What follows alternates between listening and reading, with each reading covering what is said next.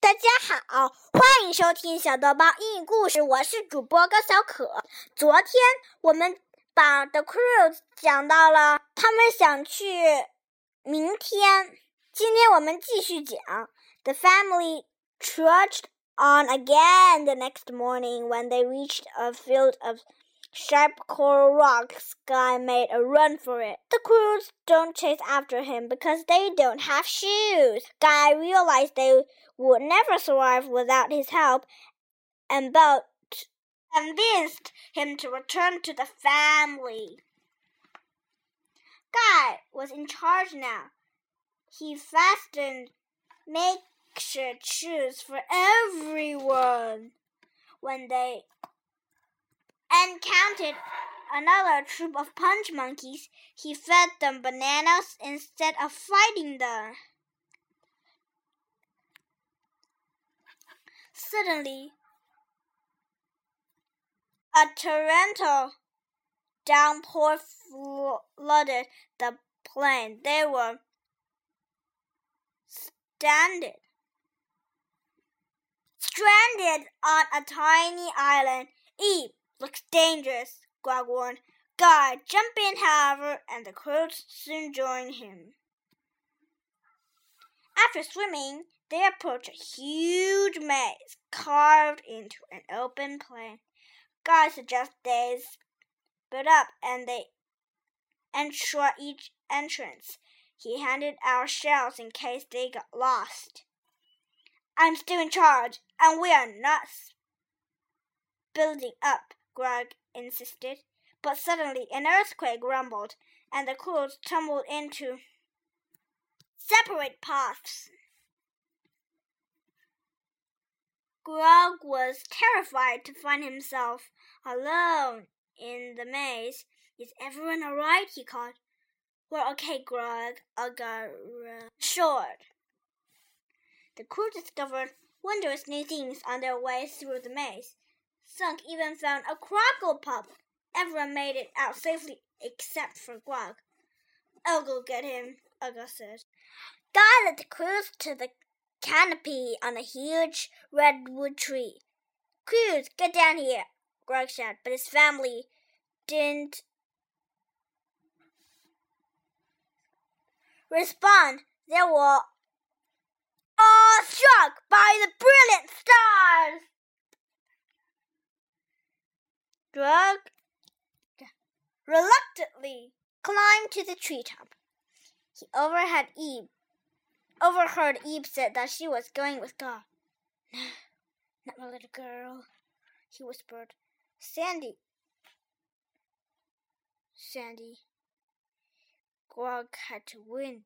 Sadly, Grog had to win his family back. the next morning, Grog wore a wig made of cotton grass. What are you trying to do, Grog? Ugga asked. Grog had been up all night coming up with ideas, including the life treasure.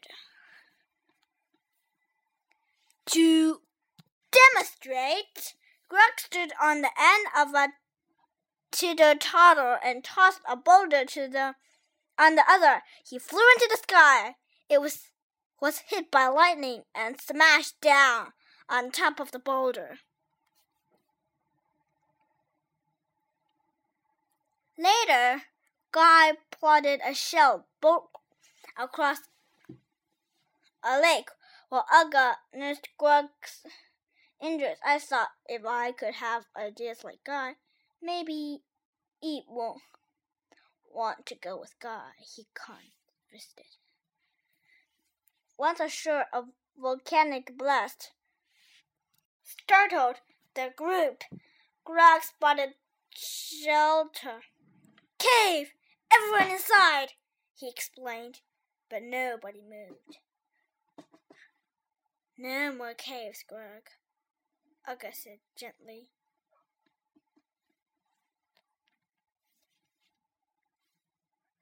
Grog was furious. Guy, run, Ugga grated. August. Grog tackled Guy and they tumbled down an embankment and into a tar pit stuck. Guy explained that he had lost his family. We need one of your ideas, Grog said as they struggled to get out of the tar pit. Guy quickly gathered some nearby bones and bush to create a puppet. A carnivore near the tar pit saw the puppet. He jumped on it, thinking it was real. Grog and Guy held tightly to the bones as the beast pulled them to safety. As Grog and Guy re reunited the, with the Croods, the ground trembled, and Mitchell streaked the sky. Take us till tomorrow, Grog told Guy, but a huge gulf opened, blocking their path. Guy knew the only way to save his family was to sacrifice himself. One by one, he threw them across the chasm. I love you, he told Eve, and then waved a final goodbye to his family. 好了，今天的故事就讲到这，明天我们继续讲下。希望你们喜欢， 再见。